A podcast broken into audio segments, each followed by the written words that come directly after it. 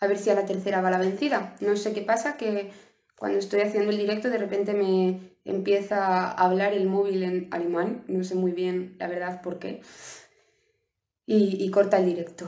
Entonces, como no entiendo muy bien lo que será eso, supongo que bueno, pues estarán escuchando eh, los servicios de inteligencia, los mismos que vienen a mi casa a preguntarme qué tal estoy, pues estarán hoy también pendientes del directo. Bueno, es que los domingos no se trabaja, entonces entiendo que tengan más tiempo libre. Así que desde aquí les vamos a enviar un saludo a los servicios de inteligencia de Alemania, España y Austria, a Dani Tribus y sus compañeros germanos, a la Policía Nacional, etc. Bienvenidos. Hemos dicho que vamos a hablar sobre el futuro de Europa. Bien, el futuro de Europa me gustaría poder dar una conferencia muchísimo más amplia. Eh, creo que el vídeo en directo al final, bueno, el motivo que, que debería de seguir es simplemente pues, responder a preguntas de todo tipo, poder eh, tocar todos los ámbitos, todos los temas, pero bueno, me parece un tema bastante interesante y necesario, entonces vamos a hablar sobre, sobre el futuro de Europa, me parece correcto tenemos que entender una parte esencial, es decir, para entender el futuro tenemos siempre que echar la vista hacia el pasado y eso se supone que es la tarea de los historiadores. Cuando estás en primero de carrera de historia, lo primero que te dice tu profesor es la tarea eh, del historiador es una tarea científica, es decir, es basarnos en datos, comparar datos y así poder analizar la historia. Pero analizar la historia no significa analizar el pasado, analizar la historia significa analizar el pasado, comprender el presente y predecir el futuro. Pues vamos a predecir el futuro ahora mismo. Entonces, eh, en el 1917 vamos a remontarnos a, esta época, un señor, por llamarlo de alguna manera, cuya nariz, para que pueda el vídeo luego poder, eh, bueno, para poder luego compartirlo y que pueda llegar a las personas que ahora mismo no se pueden conectar. Vamos a intentar evitar la terminología que a mí me gusta, la directa, ¿no? El judío. Pues vamos a intentar decir la nariz superlativa, haciendo un guiño al magnífico entonces, bueno, pues eh, un, señor, por llamarlo, incluirlo en el género humano, eh, llamado Kalergi, eh, Richard Codrian Kalergi, es un noble, bueno, pues se aburría en, en, el 1917 y decidió realizar un manifiesto en el cual, bueno, pues él sentaba los preceptos y las bases de la actual Europa, escritas hace más de 100 años pero soy una conspiranoica.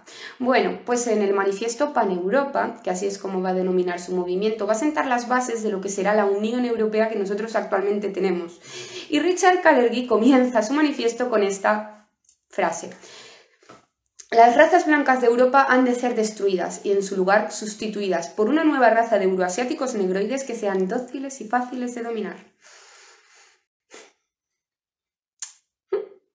Luego, además, también, bueno, elige el color azul para la bandera de lo que luego después sería la Unión Europea y no os lo perdáis, las 12 estrellas, porque las 12 estrellas de la Unión Europea, cuyo diseñador, Kalergi, eh, nos explicó que, bueno, eran exactamente, como muchos de vosotros ya sabréis, las 12 tribus de Israel.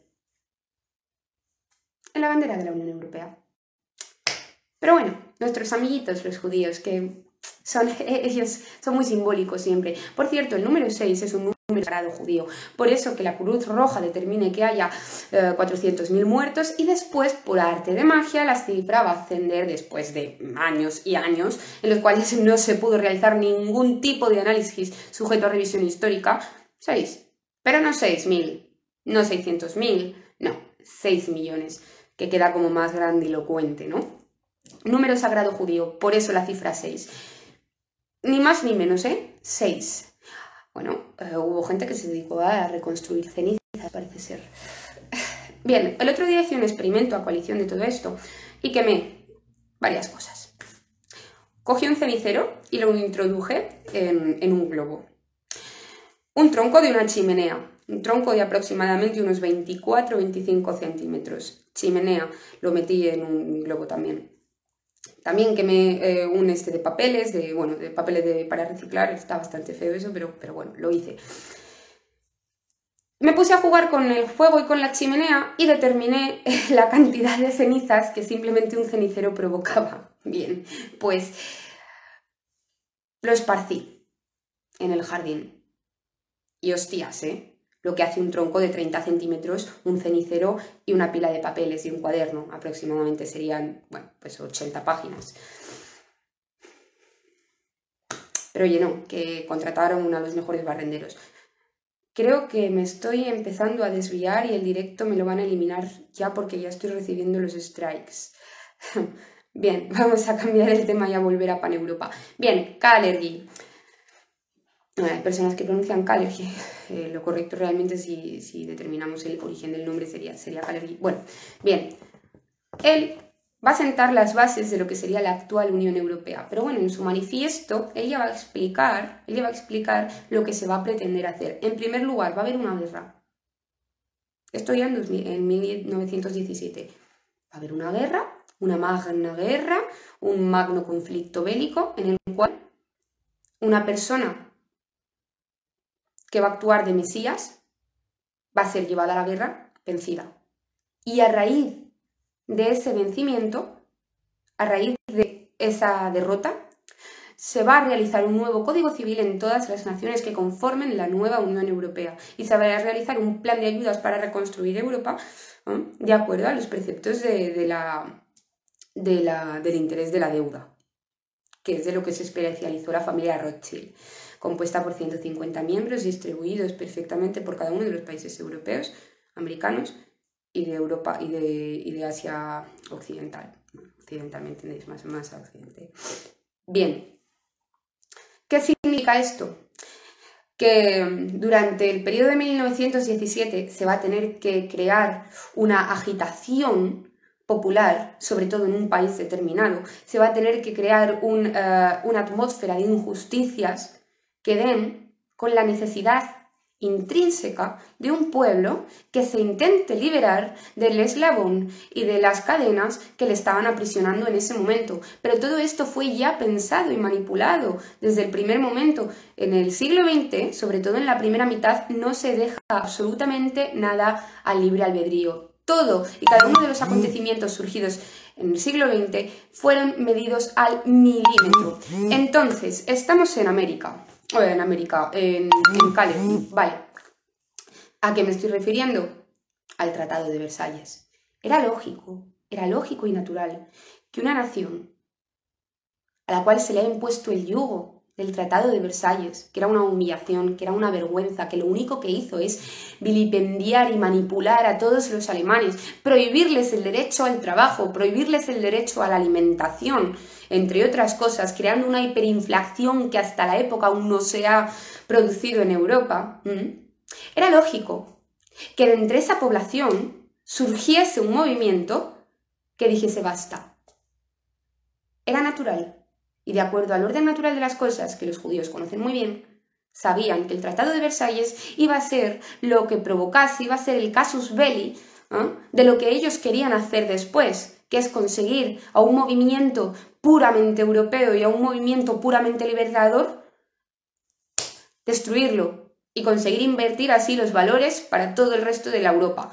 Es decir, el bien ahora va a ser el mal. Después del Tratado de Versalles, como efectivamente ya predijo Kalergi, iba a haber un movimiento eh, revolucionario, un movimiento libertador, llamado nacionalsocialismo. Y efectivamente ese movimiento se tuvo que llevar a la guerra. Y ahora me diréis, te estás inventando la historia, fue Adolf Hitler el que quería la guerra. Ya, Adolf Hitler quería la guerra, bien. 1938, primera petición de paz. A lo largo de 1939, otras tres peticiones de paz. La última cuatro días después, cuatro, días, ah, dos meses y cuatro días después de que Churchill eh, y Francia proclamasen la guerra a Alemania. Y lo podéis comprobar, podéis mirar los periódicos de esa época, aunque luego los puedo adjuntar en las historias, como el otro día con las películas que, del holocausto y los, y los eh, libros que yo recomendé para estudiar la cuestión.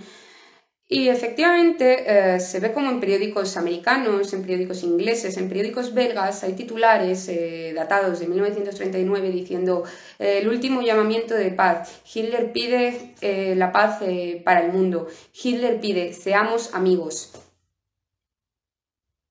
Rudolf Hess mayo, Inglaterra, paracaídas, no sé si os sabéis esa historia. Rudolf Hess en una cárcel toda su vida, hasta que murió. Y murió de anciano, ¿eh? Sin haber participado en la guerra. Pero un criminal de guerra ya, sin, ni siquiera haber guerra. Bueno, Rudolf Hess viajó incluso a, Inglaterra y debido a que no se le quería atender y no se le quería eh, ni siquiera recibir en el país, porque bueno, parecía que los... Eh, gobernantes y eh, los, las personas de influencia en Inglaterra no querían escuchar ningún tipo de llamamiento de paz de los demonios con uniforme pardo. Entonces Rudolf Hess tuvo que ir en paracaídas a pedir la paz. Y Rudolf Hess acabó en una cárcel. Y no en una cárcel normal, en una cárcel construida única y exclusivamente para Rudolf Hess. Solo, absolutamente solo, el resto de su vida. Absolutamente, el resto de su vida, solo.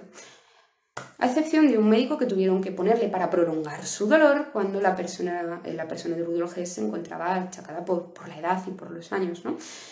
Y pensaron, muy estúpidos y muy cultos, en, en los parámetros aliados. Vamos a ponerle un médico árabe, un médico de Túnez, que bueno, pues seguramente así no, no se va a entender con, un racista como, como Rudolf Hess, ¿no? Ay, que Rudolf Hess hablaba su idioma. Mm, ¿Por qué? Porque los orígenes de Rudolf Hess, pues en fin, habría que estudiar un poquito más de historia, ¿no? Entonces eh, hablaron. Y después de la muerte, después del asesinato de Rudolf Hess, cuando era una persona ya anciana, eh, le colgaron. El médico narra y escribe un libro llamado Yo miré a los ojos a sus asesinos.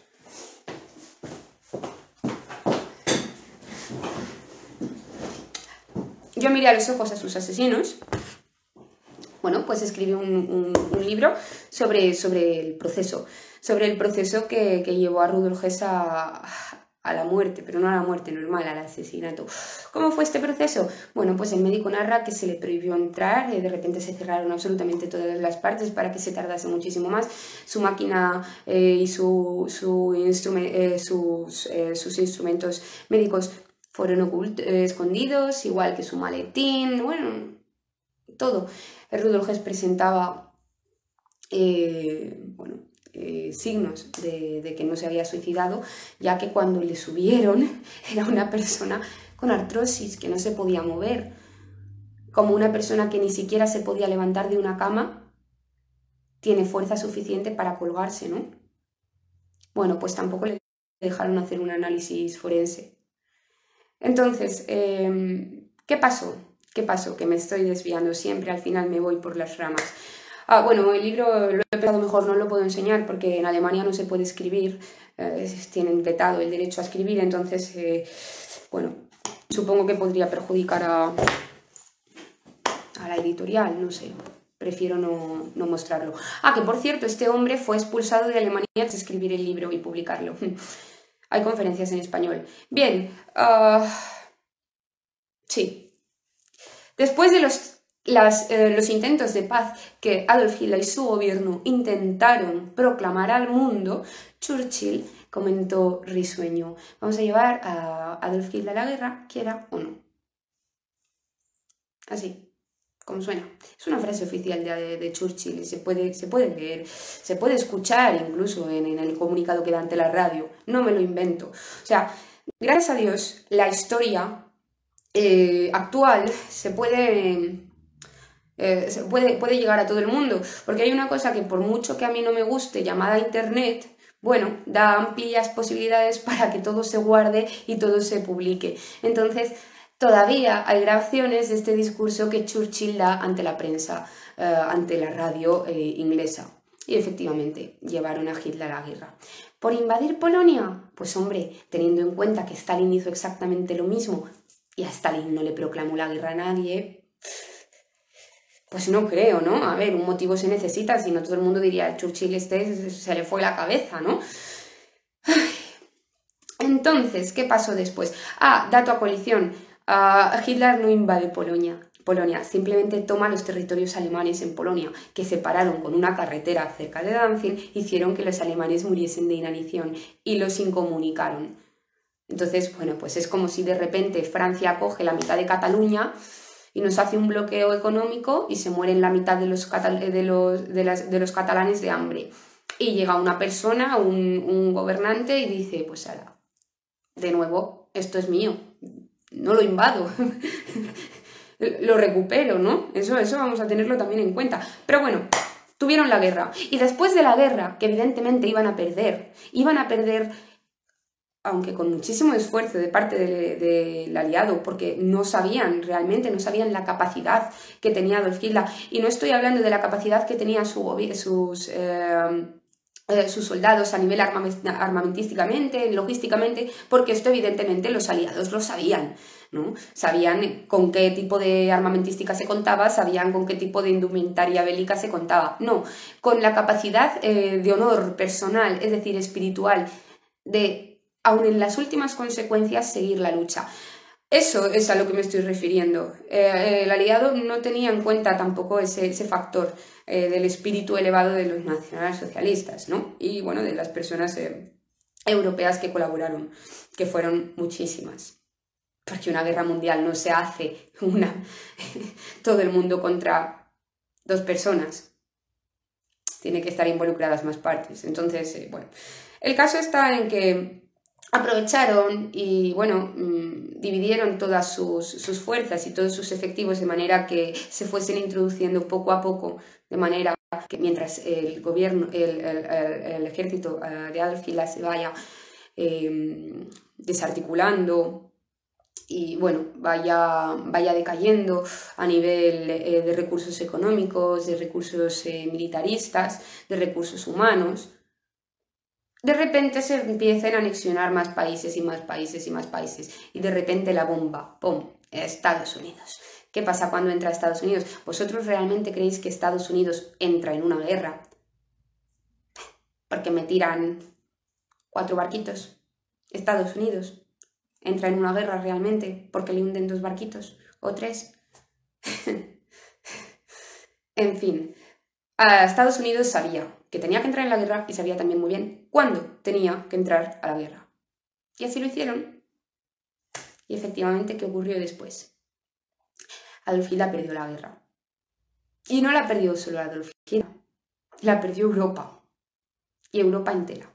Porque después de la guerra, después de los procesos de Nuremberg, que fueron procesos en los cuales se juzgó a panaderos se juzgó a abogados, se juzgó a médicos, se juzgó a jueces, ya que los mandos nacionalsocialistas a las personas del partido bien habían ido a otros países, bien habían sido fusiladas o asesinadas vilmente, o bien se habían fusilado ellos mismos antes de someterse a este tipo de procesos.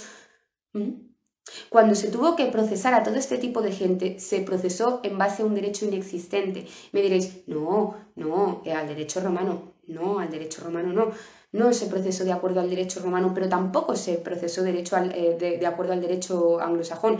Se procesó de acuerdo al derecho de guerra, es decir, al derecho de guerra tres, cuatro años después de que la guerra hubiese finalizado.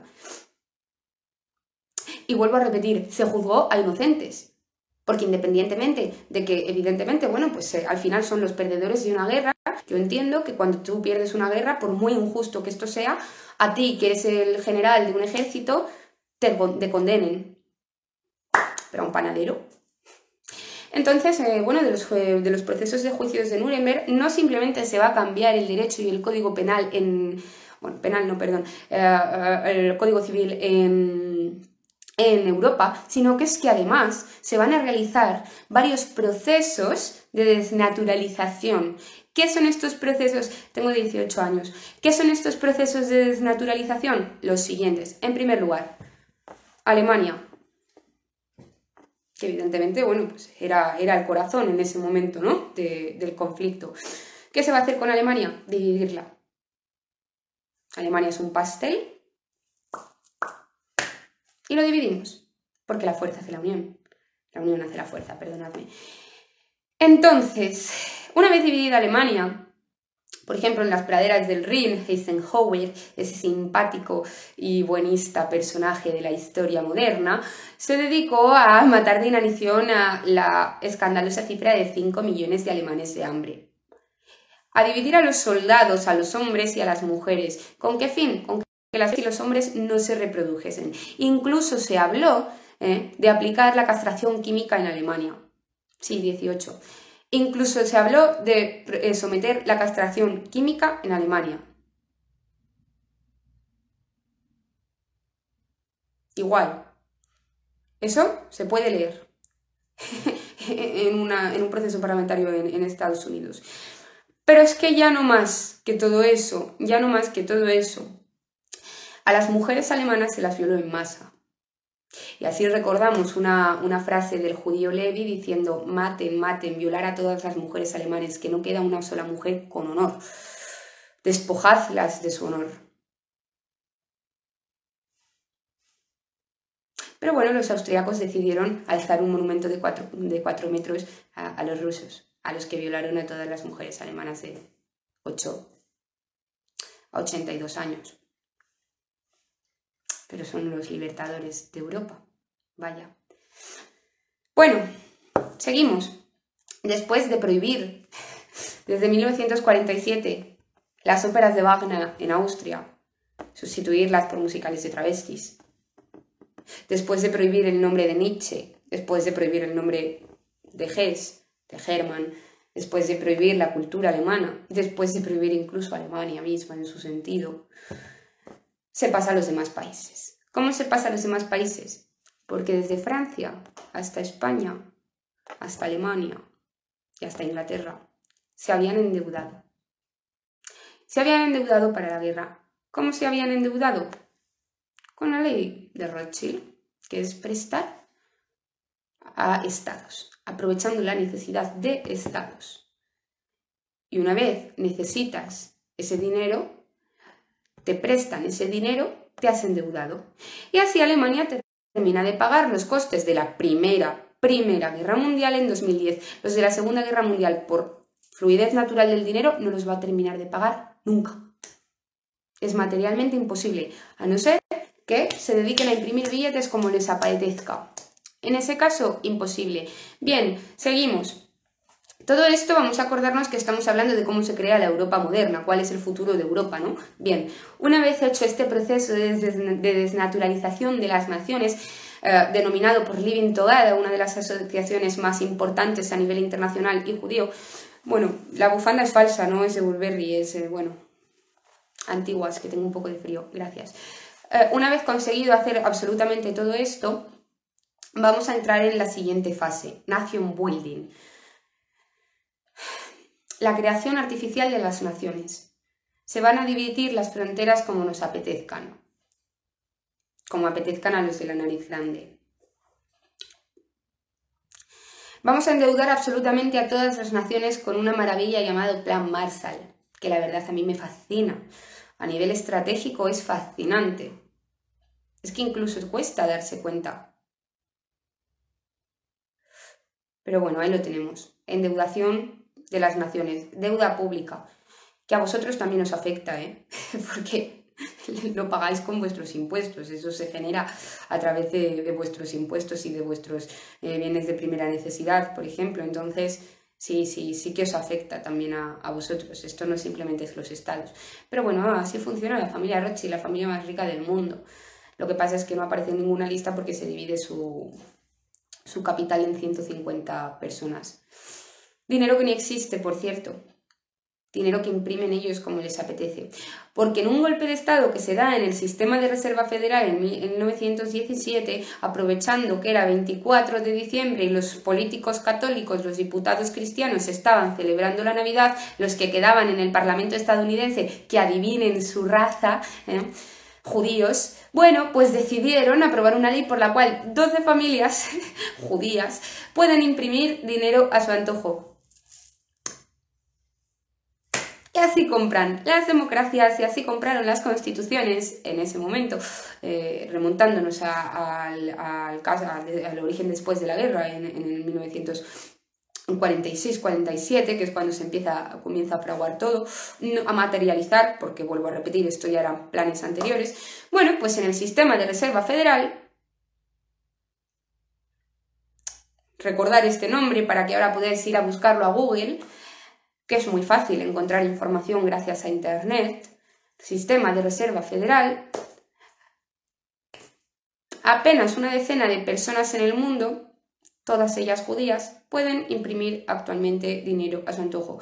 Entonces, ¿qué hay una guerra? Pues Francia, Italia, Inglaterra y absolutamente todos los países, me da igual del bando en el que estuviesen, tuvieron que pedir dinero a Estados Unidos, al magnífico, al grande, al hermano de la caridad de Europa, a Estados Unidos. Y Estados Unidos, de buena voluntad, les dijo a todos ellos, claro que sí, tomad dinerito para comprar armas y para mataros entre vosotros.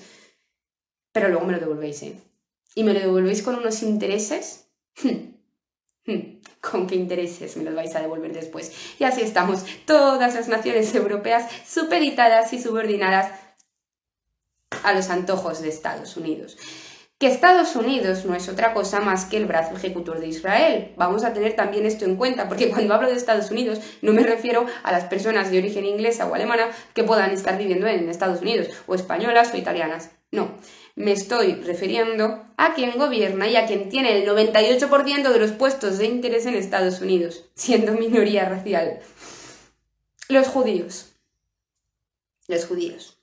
Bien, después de todo eso, una vez hemos creado, hemos creado un nuevo código eh, judicial, una vez hemos realizado una nueva jurisprudencia, porque realmente lo que se hizo es usar el derecho, eh, bueno, eh, inventado por ellos, porque no era anglosajón, porque una de las defensas que hizo uno de los abogados fue decir, bien, estáis acusando a este señor porque firmó la pena de muerte para un violador de tres mujeres, pero es que esto en Virginia se aprobó en ese mismo año, entonces eh, realmente que estáis condenando vosotros si la ley de mi país lo permitía, pero es que la ley de vuestro país también, ¿no? Este tipo de lindezas. Es decir, tú imagínate que en, este sistema, en España ahora mismo, está permitida, está permitida pegar un tiro a la gente por la calle, porque sí, porque a ti te apetezca, pero es una ley, te lo permite. Se acaba ese gobierno y estamos poniendo un ejemplo muy extremo. Y bueno, pues eh, vienen a los 10 años un tío y me dice, tú vas a ser condenada porque mataste a una persona por la calle en el 2021. Y tú dirás, es que en mi país eso era legal, o sea, estaba permitido por ley. Bueno, pues esto pero hablando simplemente de temas económicos, de temas productivos, etc., pues es lo que hizo Estados Unidos. Temas tan desmesurados y desproporcionados como matar a un panadero, pena de muerte para panaderos por no vender pan a judíos, o por no comprar trigo si era de origen judío. Eso fueron los juicios de Nuremberg un derecho totalmente inventado del cual se va a extrapolar ahora mismo y todos los derechos que tenemos ahora mismo en Europa. ¿Por qué? Porque después de los juicios de Nuremberg, después de estos procesos judiciales, lo que vamos a dar es con la Declaración de los Derechos Humanos. Declaración de Derechos Humanos. Esos derechos que yo me salto uno a uno cada día, por los cuales tengo 15.000 delitos de odio acumulados, esos mismos derechos que han llevado a tantos camaradas a la cárcel a lo largo del siglo pasado y del siglo actual, y no simplemente a camaradas, sino a personas disidentes. Esos derechos humanos que te prohíben defender Europa, pero te obligan a defender la tierra ajena de otra persona, esos son los derechos humanos que se eh, después de, de la guerra mundial. Y ahora mismo todos los códigos judiciales de las naciones europeas tienen que subordinarse a ello. Y diréis, bueno, no todos los que forman parte de la Unión Europea, ya amigos, pero es que si no se forma parte de la Unión Europea no se recibe dinero de ayuda para pagar las inmensas deudas que tenemos con Estados Unidos e Israel. Y así, efectivamente, se ha conseguido crear una nueva Europa a través del proceso Nation Building del que hablaba eh, Living Togada o a través del prestamismo con interés en el cual se especializó la familia Rothschild. Y esto es real, se puede mirar en internet, no me lo estoy inventando, no me lo saco mm, de mi imaginación, no, no tengo en fin, ningún tipo de demencia ni de tara, sino que todo lo que estoy diciendo os aseguro que se pueden buscar eh, los datos en, Internet. Bien, volvemos a Richard Kalergin. Diréis, todo esto, que lo he resumido bastante, pero bueno, que al final va a ser todo lo que se va a hacer a lo largo del siglo, del siglo, de la mitad del siglo XX en Europa, absolutamente todas estas cosas, las regulaciones de los códigos penales, la regulación del Código Civil, eh, la adaptación de la jurisprudencia a la nueva Declaración de los Derechos Humanos, el surgimiento de la ONU, el surgimiento de la OTAN, la Comisión Central Europea, el Banco Central Europeo o el sistema de Reserva Federal, todo esto, por muy difícil que pueda parecer, ya lo predijo Kalergi y podéis leer sus textos. Podéis leer sus textos. Un señor en 1917 predice lo que va a pasar a lo largo de toda la historia del siglo XX y XXI. ¿Por qué lo predice? Porque todo esto era un plan. ¿Qué tenemos ahora? ¿Qué ha surgido ahora tras la Unión Europea, tras la Comisión, tras el sistema Schengen, tras, por ejemplo, bueno, pues la Declaración de los Derechos Universales del Hombre, etcétera? ¿Qué ha surgido de todo esto? Que en Alemania los alemanes no pueden decir que aman a Alemania, porque es un delito de odio, porque discriminas a otras razas porque eres un supremacista. Que en España no puedes ser nacionalista porque eres un nazi. ¿Y qué es un nazi? Una persona que ha matado a 6 millones de judíos. Todos los nazis, ¿eh? Todos y cada uno de ellos. Porque independientemente de que el holocausto fuese real, que no es real, es el sistema que ha creado eh, eh, los poderes eh, internacionales para desprestigiar íntegramente una ideología, porque nadie en su sano juicio puede defender un régimen que ha matado a 6 millones de personas, ¿ah? datos encima puestos hace menos de 30 años, que realmente es lo más gracioso de todo esto, Bueno, como no se puede ahora mismo defender un régimen que según el sistema hay tantas películas que corroboran y contrastan la, la terrible y cruel hazaña de los nacionalsocialistas, pues ser un nazi ahora mismo significa ser un asesino, un genocida o un demonio. Pero es que amar a tu nación significa ser un nazi. Y este es el nuevo concepto de palabras y la nueva inversión de los valores que tenemos ahora mismo los europeos. ¿Eso que hablaba Nietzsche y materializó Julio Sébola? Efectivamente, eso es lo que habría que hacer, pero también lo que ha hecho el enemigo. Entonces, ¿Qué tenemos ante la vista? Bien, tenemos que si tú eres un nacionalista, te van a llamar genocida. Si tú dices que estás orgulloso de tu país, es un racista. Ahora bien, si tú dices que eres un racista, porque estás de acuerdo en preservar todas las razas, porque ser racista es creer en las razas, vamos a irnos a, la etimología de la palabra, ser racista es amar a las razas, es creer en ellas y preservarlas. Si no existiesen las razas no se podría ser racista, pero es que ser racista no es destruir ni odiar las razas, ser racista es eh, creer en la perfecta naturalidad del mundo, en la perfecta armonía y en la perfecta diversidad del mundo y querer preservarlo. Entonces, entonces, si ahora mismo no podemos ser nacionalistas, no podemos amar a nuestra nación, porque nos van a llamar genocida, no podemos quejarnos de que han violado a una chica de 13 años porque te van a llamar racista, porque la, ha violado un negro, o la ha violado un africano, la ha violado un árabe. Como no podemos quejarnos, Europa cada día cede posiciones y cada día cede una posición más. Porque nos han prohibido incluso el derecho a defendernos. Hace poco salió en un periódico alemán el caso de una niña en una escuela, de un, grupo de niñas, perdón, que tuvieron que hacer un blog por internet con números anónimos y nombres anónimos para poder explicar lo que estaba sucediendo. En sus colegios, en su instituto, las chicas tenían 14 años, se introdujo un influjo de inmigrantes con subvenciones y ayudas del Estado y del gobierno, ¿vale?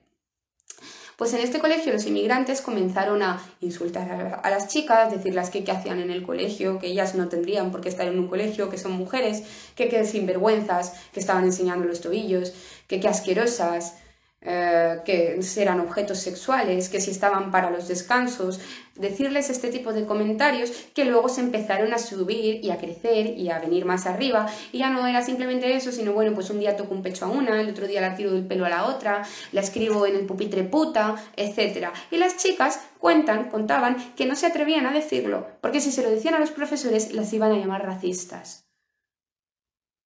Las iban a llamar racistas. Claro, cuando te amenazan con que te va a violar, al final la chica, una de ellas, habló y dio su cara y dio su nombre. Nos han prohibido el derecho a defendernos. Cuando sale que han atracado a una persona en el metro, a un joven de 20 años, que a lo mejor el joven pesa 100 kilos y está todo el día en el gimnasio, nos preguntamos, pero ¿y este chico por qué no se ha defendido? Es un puto cobarde. No es que sea un puto cobarde, es que te sale más rentable dejar que te peguen una paliza o dejar que te roben, porque como se te ocurra ponerle la mano encima a un inmigrante te vas a ir detenido. Pero es que no simplemente detenido, es que vas a perder tu trabajo, vas a perder relaciones con un montón de amigos y vas a tener una imagen pública terrible. ¿Por qué? Porque te van a decir que eres un racista, que te dedicas a pegar inmigrantes. Que no has pegado a ese pobre inmigrante porque te ha intentado robar la carretera. No, le has pegado porque es un inmigrante y lo vamos a ver en todas las noticias.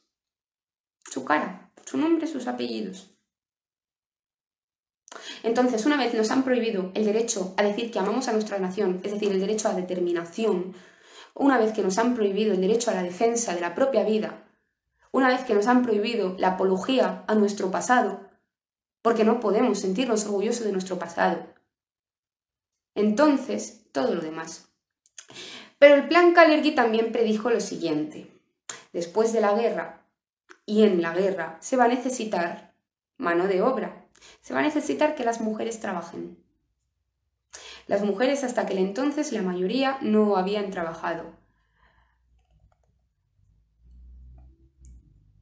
Bien, las mujeres hasta aquel entonces no habían trabajado salvo casos excepcionales. Por cierto, Mussolini hizo escuelas de trabajo para las mujeres eh, como una especie de sindicatos, aunque bueno, pues en su sistema corporativo, pero para traducirlo al régimen español, y él ayudaba a las, a las mujeres que trabajaban, ¿no? Pero bueno, eh, como ellos predijeron que después de la guerra y entre la guerra iban a tener que trabajar las mujeres, se iba a tener que incorporar la mujer al mercado laboral, también predijeron lo siguiente. Esto iba a ser un motivo de revuelta porque entonces no se iban a poder formar familias. Porque si la mujer estaba trabajando y el hombre también, ¿quién iba a atender a la familia? Y no os estoy hablando de que durante la guerra se necesitase mano de obra, que efectivamente durante la guerra las mujeres se tenían que meter a trabajar porque los hombres estaban en el frente. No, os hablo de después, con el sistema de intereses que han creado con el sistema de intereses que crearon, entonces en ese momento es cuando los eh, propios europeos tuvieron que ponerse a trabajar tanto mujeres como hombres, dos partes de un matrimonio para poder pagar una hipoteca, por ejemplo, para poder pagar una hipoteca. Porque el precio de los eh, productos crece pero no los sueldos. Y aunque crezcan los sueldos, es de una manera tan desproporcional que da exactamente igual. Entonces, como entendieron todo esto, tenían que buscar la forma de, bueno, pues suplir la revuelta. Feminismo para todo el mundo, feminismo para todo el mundo. ¿Qué es el feminismo? Bueno, pues es lo que nos habían dado antes con eh, la libertad, eh, con la revolución industrial. Libertad, igualdad, fraternidad. Lo que también encontramos en la Revolución Rusa, igualdad, como decía el manifiesto comunista, para nosotros, igualdad entre nosotros y fraternidad con nosotros. Así, lo mismo el feminismo. En vez de libertad, igualdad y fraternidad, igualdad, libertad y solidaridad. ¿De dónde vienen en realidad los preceptos de la Revolución, de la Revolución Francesa? Em, ¿De la Ilustración? Del cristianismo. Fraternidad, todos somos hermanos. Igualdad, todos somos hijos de Dios. Todos tenemos un influjo de divinidad en, nuestro cuerpo. Libertad. Y de ahí se van a nutrir el resto de los, de los movimientos. Bien, a las mujeres, eh, después de su obligatoriedad, eh, obligatoria eh, suma al sistema de trabajo, se le va a decir lo siguiente. Tú no tienes que tener una familia, no hace falta que tengas una familia. Tener una familia es ser una antigua y una retrógrada. No te van a hacer feliz tener cuatro hijos. No, lo que te va a hacer feliz es trabajar en mi oficina. Entonces las mujeres se quedan muy tranquilas siendo feministas, empoderadas y libres sin tener familias, porque ser familias es ser una retrógrada. Es, ser una retrógrada. Formar tu familia es algo anticuado. La libertad de la mujer se basa en el trabajo. Materialismo puro, mano de obra para las oficinas del judío. Pero así al menos nos aseguramos que las mujeres no se vayan a revelar porque, oye, aunque quieran, no van a poder cuidar a su propia familia. Y si la quieren tener, evidentemente necesitan trabajar los dos miembros, a no ser que uno de ellos sea rico o tenga un trabajo eh, por encima del nivel adquisitivo de la media. Es decir, no de clase media, sino de clase alta. Entonces, en ese caso sí que se podrán tener hijos. Y sí que una mujer podrá cuidarlo. Pero en el resto de los casos, no. Realmente una familia de clase media española o trabajan los dos miembros o difícilmente se puede mantener a una familia con un solo sueldo, una familia, una casa, unos colegios, etcétera, es prácticamente imposible, ¿no? Entonces la mujer se incorpora al sistema laboral, pero bueno, el capitalismo te dice que eso está bastante bien, o sea, que es lo que tú tienes que hacer. Y el feminismo te ayuda a superar la crisis. Porque el feminismo te va a decir, no, efectivamente, mujer, tú tienes que trabajar. Tú tienes que trabajar porque tienes que empoderarte, tienes que ser superior al hombre, tienes que intentar imitar al hombre. Entonces, la mujer se contenta con todo esto y trabaja. Y no se para pensar realmente que mientras ella está trabajando y su marido también, a sus hijos los está cuidando una colombiana. Por cuatro perras. Entonces, de esta manera, ¿qué pasa? Que mucha gente dice, ¿para qué voy a formar una familia? ¿Para qué voy a formar una familia? Si no me voy a poder independizar. Hasta que tenga 30 años. Si no voy a poder tener un trabajo estable, lo más probable por mucho que haya estudiado dos carreras. Si no sé si me voy a casar con una mujer que a los cuatro días se me va a hacer lesbiana o me va a engañar con un negro. Pero de toda la incertidumbre que hay a la hora de formar familias encontramos realmente la verdadera, que es la económica. Porque realmente que se haya descendido tanto el nivel eh, em, natacional no es debido a que las personas, que efectivamente también tengan más influjo de ideologías homosexuales, feministas, estén, eh, bueno, puramente eh, adscritas al, al, sistema individualista, que también, pero realmente el problema es el económico, es decir, el capitalismo va a crear todos estos problemas y todas estas trabas a la hora de formar una familia, pero te lo va a vender como que no, que es que el hombre ahora es libre, individual y prefiere hacer lo, pues, lo, que, tú, lo que él quiera, ¿no? Eh, Bueno, después de todo eso, ah, sí, como he dicho, todo esto se fundamenta ya en 1917 con Calgary, que es el padre de la Unión Europea actual.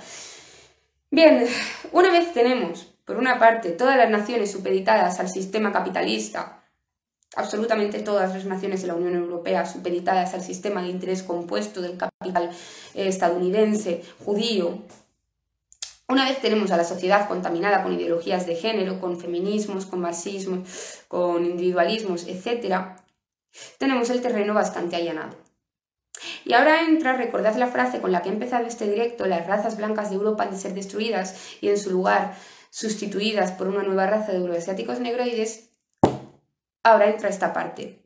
Porque las razas blancas de Europa ya están destruidas porque los europeos son individualistas, porque los europeos sienten vergüenza de ser europeos porque les han contado que su raza exterminó a medio mundo en el pasado, porque los europeos no pueden llegar a sentirse orgullosos de Mozart, de Wagner, porque ni siquiera lo entienden, porque no le han, ni, ni siquiera les han enseñado a hacerlo, porque los europeos no pueden sentir amor hacia Europa, porque eso está prohibido, porque si tú sientes amor hacia tus naciones, tú eres un supremacista, tú eres un nazi, y nazi significa genocida.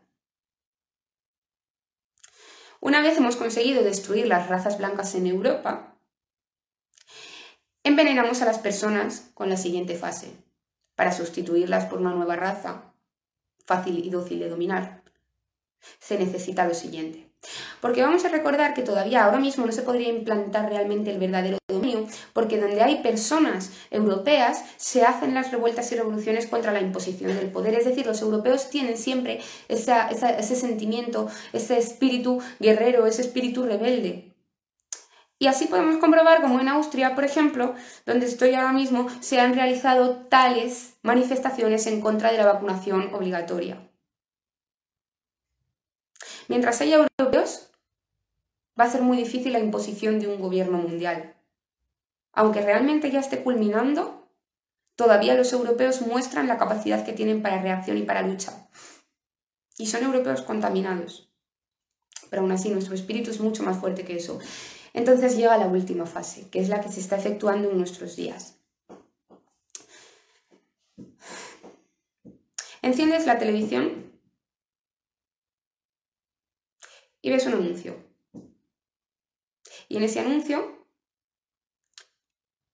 de detergente encuentras una casa muy feliz, con mucho amor. Y muy alegres porque toda su ropa huele muy bien porque las han lavado con el nuevo detergente. Variante. Esa casa está compuesta por un negrito y una blanca, con un nene mestizo. Y son muy felices. ¿Ves una película? ¿Te apetece ver una serie? Encuentras a una negra que enamora al guay de la clase, al chico del equipo de fútbol. Se enamoran, se besan y son muy felices. Un serie Netflix no falla. Hasta los reyes europeos ahora resulta que eran negros, vaya. ¿Qué se hace con esto? Normalizarlo normalizarlo. Entonces ahora te entran a los inmigrantes. ¿Por qué los entran? En primer lugar, porque realmente el sistema actual económico europeo es prácticamente imposible de mantener. Es prácticamente imposible de mantener. ¿Por qué no nacen niños europeos? Por lo tanto, no hay jóvenes europeos para realizar eh, trabajos y porque el sistema de sueldos está tan, absolutamente tan devaluado que evidentemente los europeos no quieren aceptar trabajar por 2 euros 3 la hora. Y es lógico también. Entonces traemos a los inmigrantes, que vienen aquí para trabajar, para trabajar con subvenciones, con ayudas, para devaluar los sueldos europeos. Y ya no simplemente eso, para ese dinero que ganan, enviarlo a sus naciones, enviárselo a su mamá Macamba, que tiene un problema renal, enviárselo a sus hermanitos para que cojan un billete de avión y se vengan también a España, ya que hay sitio para todos. Y les alojamos en hoteles de 4 o 5 estrellas. Pero claro, claro. Nosotros somos tolerantes. Viva la diversidad, refugiados, bienvenidos, somos europeos. ¡Uh! Yo soy muy tolerante. Veo películas de Netflix todos los días. Las negras siempre son las buenas de la clase. Qué guapo es ese negro que sale anunciando desodorantes. O me casaría con él, tendría cuatro hijos con él, ¿verdad? Mm. Entonces llegan aquí y no se adaptan a nuestra cultura porque no la saben valorar. Porque evidentemente no se puede aprender a valorar una construcción, una Vemos catedrales pintadas con grafitis en idiomas que evidentemente no son europeos. Y cuando nos preguntamos ¿Qué tipo de estúpido ha pintado una catedral del siglo XIII? Pues hombre, una persona que en su país tiene cabañas con caca de elefante. Entonces ve eso y dice, cuatro piedras. No lo va a valorar, no le va a tener respeto, porque es que eh, eh, el concepto de arte en esas razas no existe. Entonces, ¿qué ocurre? Pues nada, que como se te ocurra quejarte de que los muros de tu barrio siempre pintan la iglesia del siglo XIII que lleva ahí, que ha sobrevivido a cuatro guerras, pues eres un maldito racista y no les dejas adaptarse y no les estás ayudando a integrarse en tu comunidad. Y efectivamente eres un único, eres un, eres un maldito racista.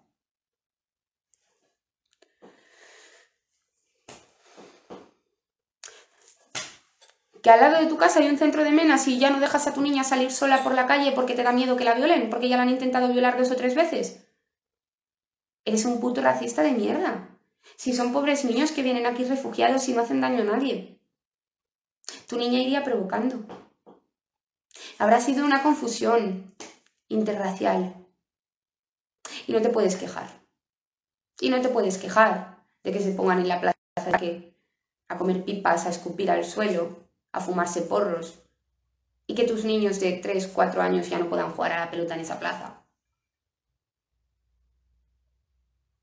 No te puedes quejar de que la policía venga a tu edificio cada 4 o 5 días eh, con palos y antidisturbios para desarticular una red de, narcotraficantes. No te puedes quejar de escuchar cuatro, cada cuatro días, eh, cuatro, días, cada cuatro horas, una noticia diferente de que si no han violado a una persona, han eh, atracado a otra, le han matado a punta de navaja, etc. No te puedes quejar de todo eso porque eres un racista, porque esas personas son buenas, si lo dicen las películas de Netflix. Si lo dicen las películas de Netflix. Si son siempre los buenos, son los que ayudan a los blanquitos a pesar de que los blanquitos les insulten. Si esas personas son maravillosas. Si esas personas vienen aquí buscando un futuro mejor. Mm. Claro. Y no puedes quejarte. Entonces, estas personas, mientras tú eres feminista y tu hermano Micón, y tu hermana una individualista que solamente piensa en ella y no quiere tener una familia. Mientras tú eres un europeo degenerado y destruido, esos de ahí llenan las salas de maternidad en los hospitales. Mientras todas las europeas van de cabeza a la sala de abortos, las árabes al paritorio. Y son datos reales. Son datos reales. 68% de natalidad inmigrante. 7,6 hijos en España por cada mil, eh, ciudadanos. De ellos, 1,3 españoles. 1,23. ¡Wow! Claro, es que a las moras no les afecta el feminismo. Es que los árabes no son homosexuales. Es que esas ideologías son para europeos. Y poco a poco nos van sustituyendo. Y llegará un momento en que esas personas, que serán ciudadanas, porque hayan cumplido eh, la edad eh, necesaria para, obtener el, carnet de socio, o simplemente hayan nacido aquí directamente, las personas votarán. ¿Y tú crees que las personas que se reúnen en la frontería mora de tu barrio o en el bar moro de tu barrio, que solamente hablan en árabe, que te miran con desprecio cuando pasas por su lado, escupen a la calle con asco, ¿tú crees que esas personas van a votar un partido europeo que ayude a Europa? ¿Que ayude a tu pueblo? ¿Un partido que quiera preservar tu historia o lo poco que quede de ella? un partido que quiera realizar leyes para defender las naranjas españolas frente a las árabes? Pues no, claro que no. Votarán lo que les conviene a ellos, como es lógico. ¿Y qué es lo que les conviene a ellos? Sus países, sus regímenes. Un presidente que dicte que las naranjas españolas han de ser mucho más caras que las árabes, para que se fomente entonces ello. Un presidente que diga que los españoles tenemos que pagar cantidades indecentes, indecentes, para traer eh, pescado de, Marruecos, para poder pescar en Marruecos. Pero ya no simplemente para poder pescar en Marruecos, ya no simplemente que nuestros gobiernos, que es lo que hacen actualmente, pongan caros eh, y nos cobren desde, desde, desde sus países nos estén cobrando esos barcos mientras que nosotros los estamos ayudando siempre con subvenciones, con, con pagas, los estamos eh, acogiendo en España, pero ellos aún así tienen la poca decencia de cobrarnos para ir a pescar a sus aguas, pues ya no simplemente que eso no lo vayan a hacer ahora como lo hacen en sus países, sino que lo van a hacer en España. ¿Por qué van a estar en España? Porque los inmigrantes que van a ser los ciudadanos españoles van a votar soluciones que a ellos les beneficien. Y entonces, ¿cuáles son las soluciones que hay en les beneficio? Y llegamos al final del plan. Las razas blancas de Europa han de ser destruidas y en su lugar sustituidas por una nueva raza de euroasiáticos negroides, que sean dóciles y fáciles de dominar. Como he explicado antes, los europeos no se, no se dejan subordinar tan fácilmente. Actualmente están enfermos por un proceso de deseuropeización, por películas, por sentimiento de culpa, antonomía culpa, por adoctrinamiento, etc. Pero aún así hay muestras del genio, del carácter europeo en manifestaciones, por ejemplo, como las anti-COVID. Pero realmente, esos, los negritos, los asiáticos, eh, no todos los asiáticos, por supuesto, sino bueno, a los que sabéis que me refiero, los pueblos que están ahora mismo en Europa, esos sí que son más fáciles de dominar, porque no tienen el coeficiente intelectual de los europeos. Y me diréis, eres una imbécil, ¿cómo que no tienen el coeficiente intelectual de los europeos? Eso es una idea anticuada, es una idea estúpida. Un solo intérprete, un solo intérprete no europeo, que esté al nivel de Mozart. Un solo intérprete no europeo con un europeo no me refiero a estadounidense que tienen raza y sangre europea, un solo compositor como Mozart, Beethoven, Chopin, Strauss, Wagner, que queráis, que sea africano. Uno solo, por favor. Estoy esperando. Un solo pintor, un solo pintor que esté al nivel de Botticelli, de Tiziano, eh, de la pintura flamenca, de Rosales, de Zurbarán, de Villamil, del romanticismo alemán, de Friedrich. Uno solo. Tampoco. ¿Y me puedes comparar en serio a Freddie Mercury con Mozart? ¿Me estás contando de verdad que se puede comparar a Freddie Mercury con Mozart?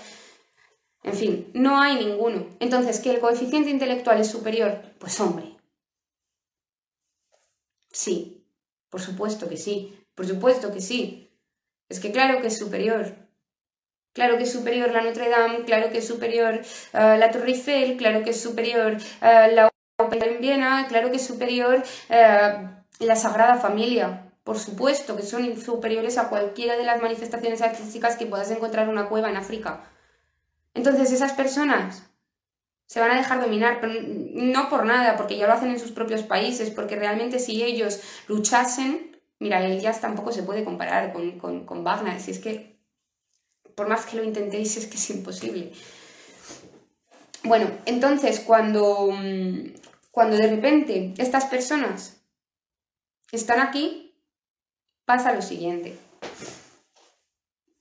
Se tienen que mezclar, sí, es, necesariamente tienen que mezclarse porque ah, al final se convive juntos, se, va al mismo colegio, se consumen los mismos negocios, se consume el mismo tipo de ocio, se escucha el mismo tipo de música, se hacen fiestas para todos, etc. ¿no?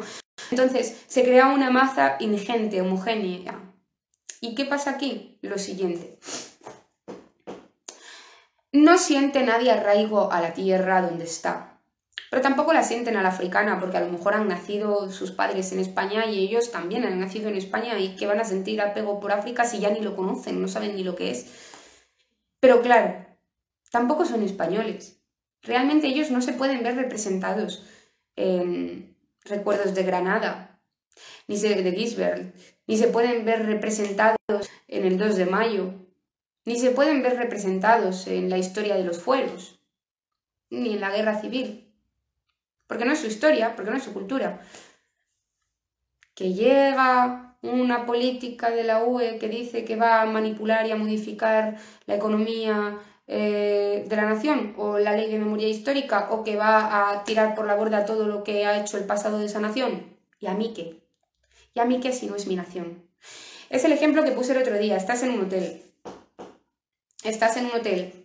Y si el hotel se quema, si de repente ves en las noticias que el hotel donde te estás alojando se está empezando a quemar, pues tú te vas a preocupar a lo mejor como mucho por tu equipaje, porque no caiga con, con las llamas del hotel las cuatro camisetas que lleves.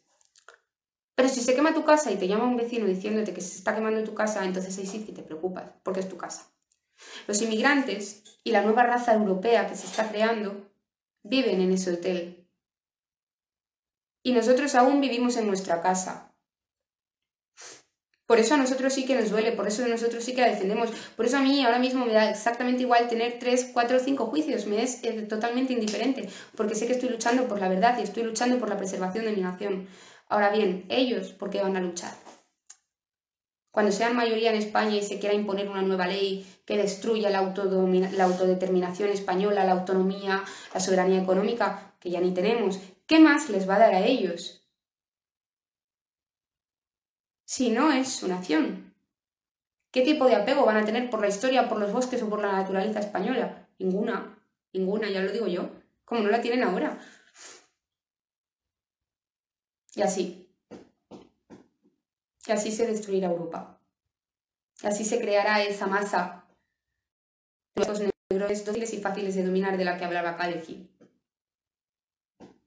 Y ese es el futuro de Europa. Y ese es el futuro de Europa que ahora mismo, ahora mismo se está produciendo. Y ahora mismo se está demostrando.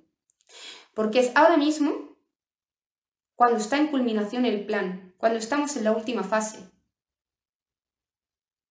Pero somos unos conspiranoicos, somos unos nazis, somos unos antisemitas.